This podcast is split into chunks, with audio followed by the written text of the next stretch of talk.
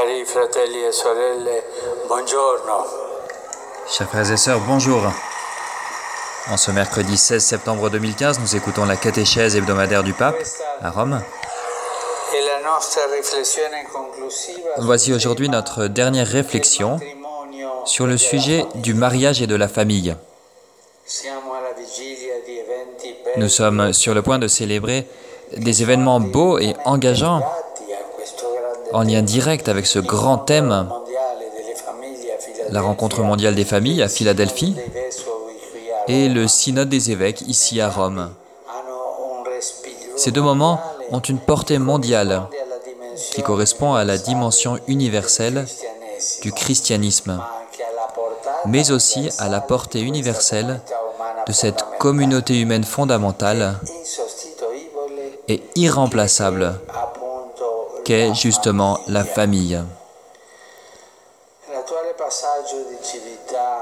Le passage actuel de civilisation est marqué par les effets à long terme d'une société administrée par la technocratie économique, la subordination de l'éthique à la logique du profit qui dispose d'énormes moyens et d'un soutien médiatique puissant. Et dans ce scénario, une nouvelle alliance de l'homme et de la femme devient non seulement nécessaire, mais aussi stratégique pour l'émancipation des peuples par rapport à la colonisation de l'argent. Cette alliance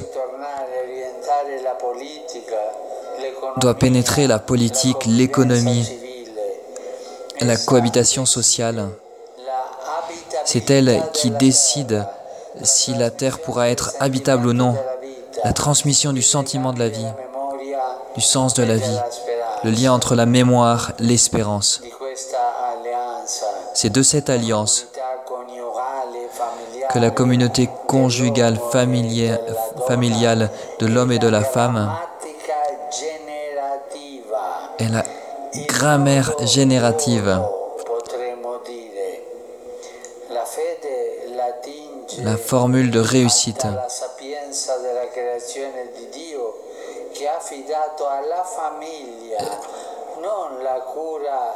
la foi unità, puise dans la sagesse de création de Dieu, lui qui a fait la famille,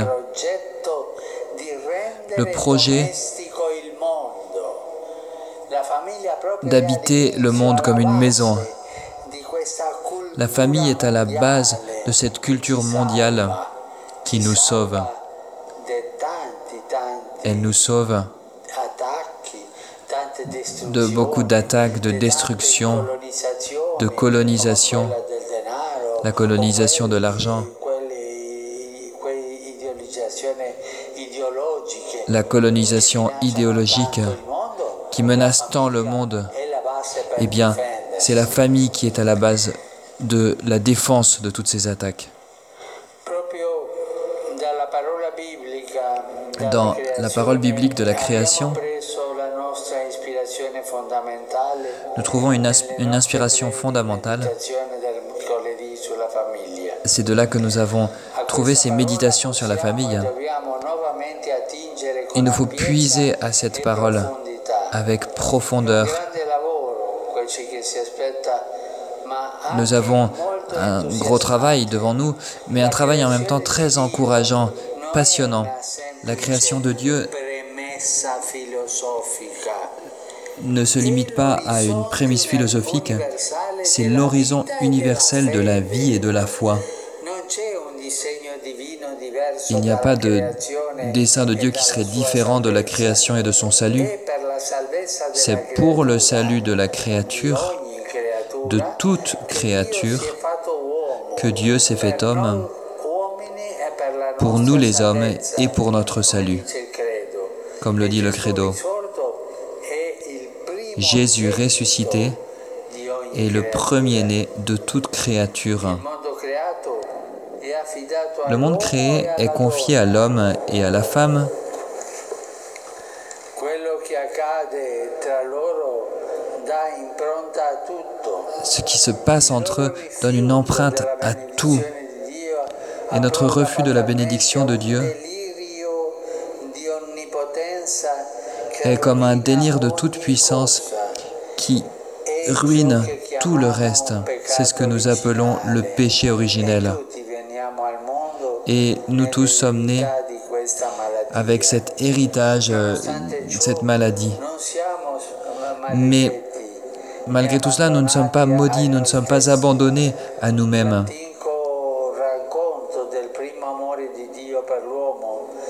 Le récit du premier amour de Dieu pour l'homme et la femme avait des pages écrites par le feu dans ce sens.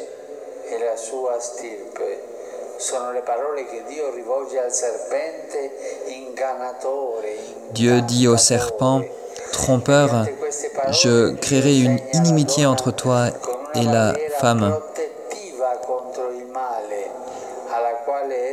Et donc il y a comme une barrière de protection entre l'homme et le mal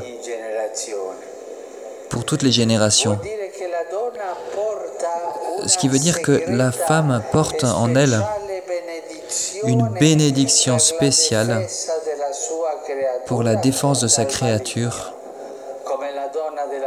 du malin, comme cette femme de l'Apocalypse qui euh, court pour euh, cacher, pour euh, protéger son enfant du dragon. Et Dieu la protège. Pensez quelle profondeur s'ouvre ici. Il y a beaucoup de lieux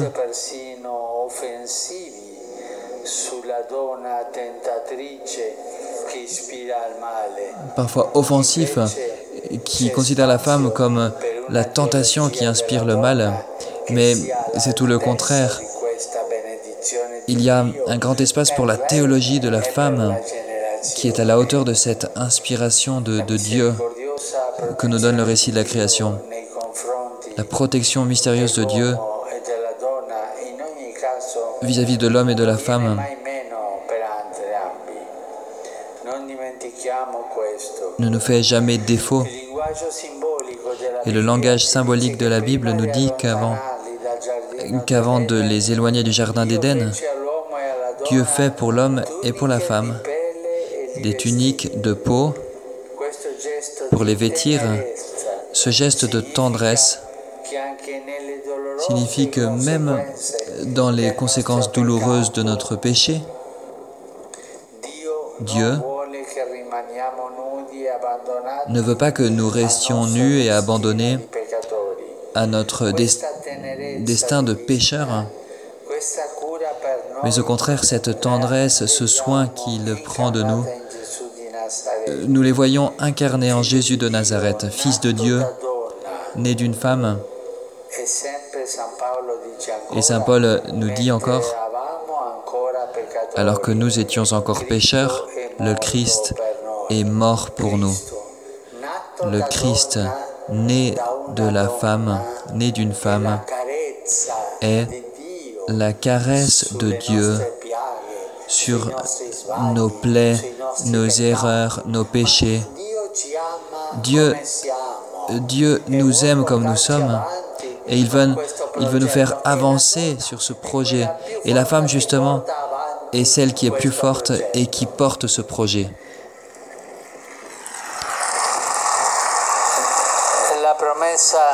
La promesse que Dieu fait à l'homme et à la femme à l'origine de l'histoire inclut tous les êtres humains jusqu'à la fin de l'histoire. Si nous avons assez de foi, les familles des peuples de la terre se reconnaîtront dans cette bénédiction. Et ceux qui se laissent émouvoir par cette vision de n'importe quel peuple, nation, religion, que tous se mettent en marche avec nous, il sera notre frère, notre sœur. Sans faire de prosélytisme. Non, mais marchons ensemble, marchons sous cette bénédiction, cet euh, objectif, ce dessein de Dieu de faire de nous tous des frères dans la vie, dans un monde qui avance et qui naît justement de la famille, de l'union de l'homme et de la femme. Que Dieu bénisse les familles de tous les recoins de la terre et que Dieu vous bénisse tous.